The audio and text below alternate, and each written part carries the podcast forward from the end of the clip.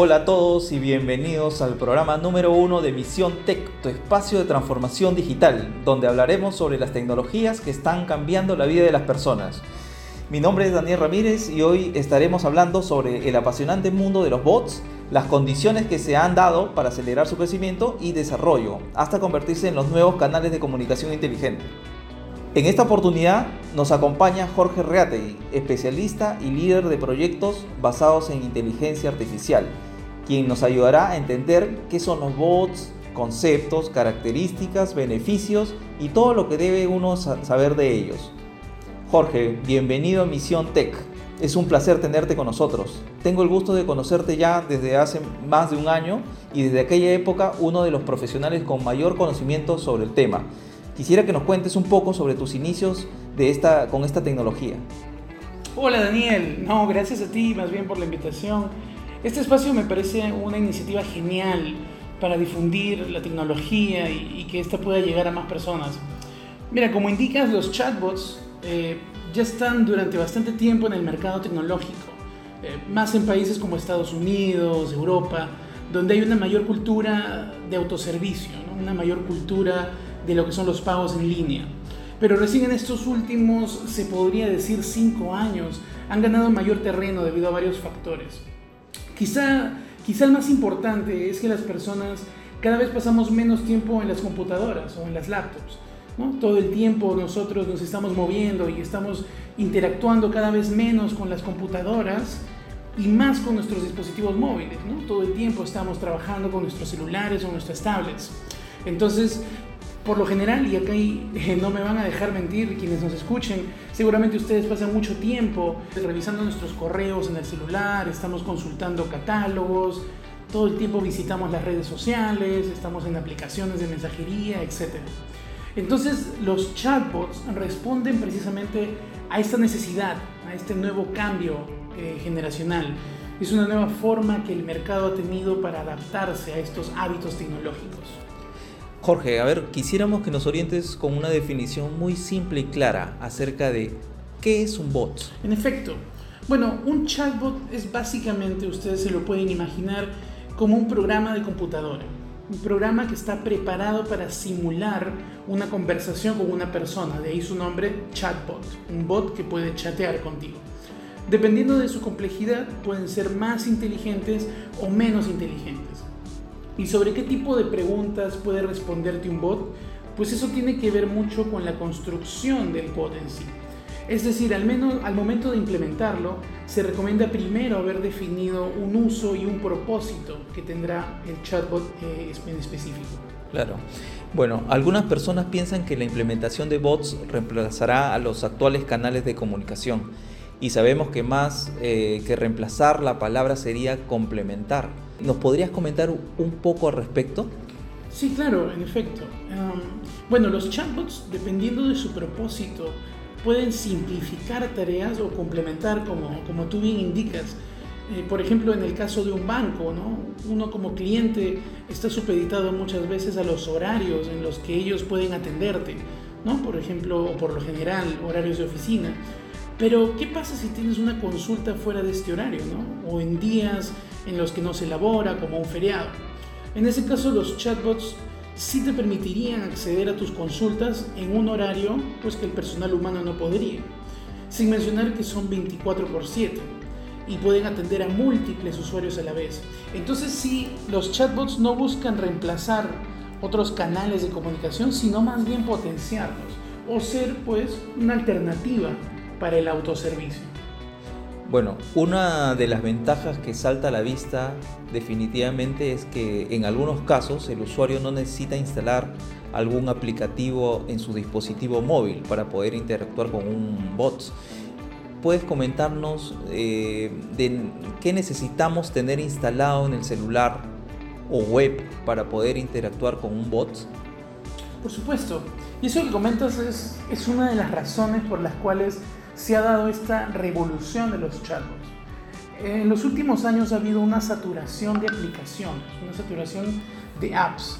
Ustedes mismos, quienes nos escuchen, pueden dar fe de ello, ¿no? Si tienes alguna necesidad, puedes encontrar infinidad de aplicaciones para tu dispositivo móvil. Y esto pues ha generado que los usuarios no se fidelicen mucho con las aplicaciones porque es muy común instalar aplicaciones, probarlas y desinstalarlas con facilidad. Sin embargo, hay una serie de aplicaciones que han sobrevivido a esta saturación. Estamos hablando de aplicaciones que sí o sí sigues utilizando y que probablemente nunca vayas a desinstalar de tu celular o de tu dispositivo móvil y que sí o sí se van a seguir usando. Y estas son las apps de mensajería. Por, lo, por, por ejemplo, el Facebook Messenger, WhatsApp, Skype, entre, entre otras. Entonces lo que pasó fue que estas plataformas habilitaron APIs tecnológicas o compuertas tecnológicas que han permitido a los chatbots incrustarse en ellas y poder ser un medio por el cual interactuar de tal forma que puedes colocar tu chatbot en cualquiera de estas plataformas. Y esto es una gran ventaja porque haciendo un estudio del tipo de usuario, tú podrías determinar cuál es el mejor canal para colocar tu chatbot. Jorge, sabemos que los bots se basan en inteligencia artificial para poder entender lo que una persona trata de decirle, ya sea a través de voz o texto. ¿Cuál crees que sea el aporte de la tecnología Luis de Microsoft y de qué forma se convierte en el corazón, o mejor dicho, el cerebro pensante del bot. Mira, te comento un poco, Daniel. Ah, cuando hablamos de los chatbots, hablamos de un programa que, como hemos dicho, simula una conversación con una persona.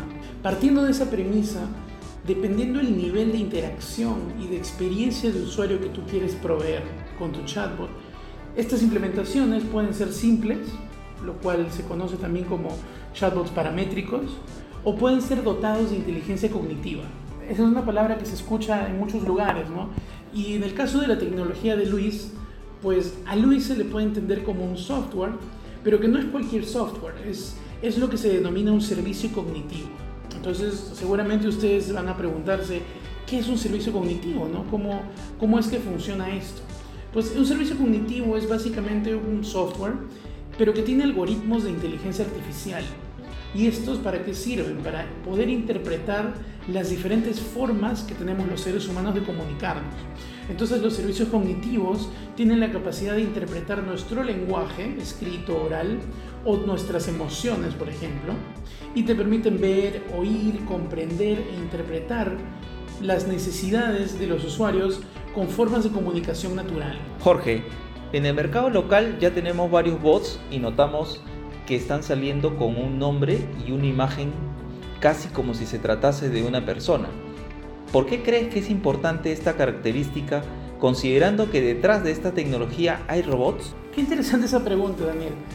En efecto, eh, sin embargo, como hemos hablado, los chatbots simulan una conversación y es importante definir el tono, la forma y la intención en las respuestas que el bot va a darle a nuestros usuarios nosotros como seres humanos nos relacionamos interactuando con otros seres humanos.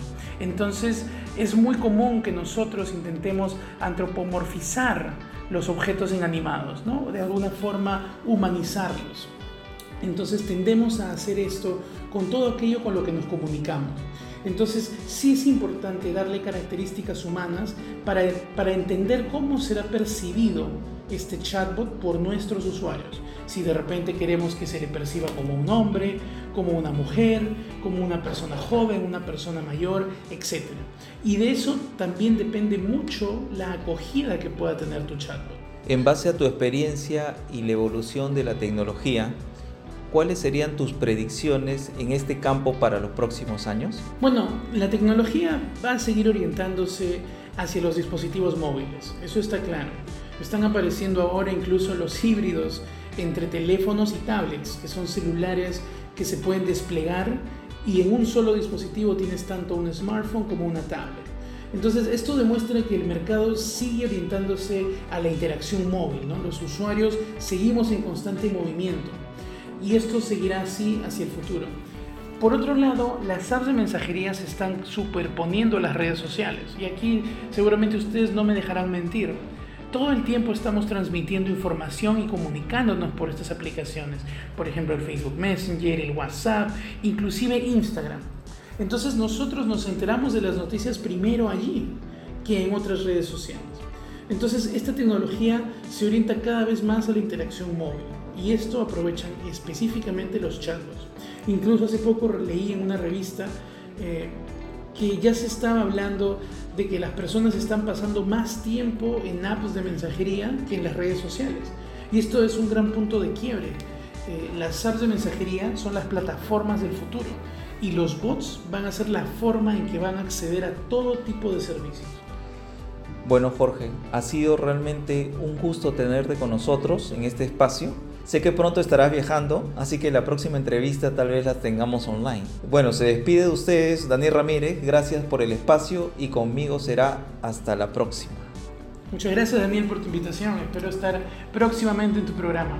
Gracias.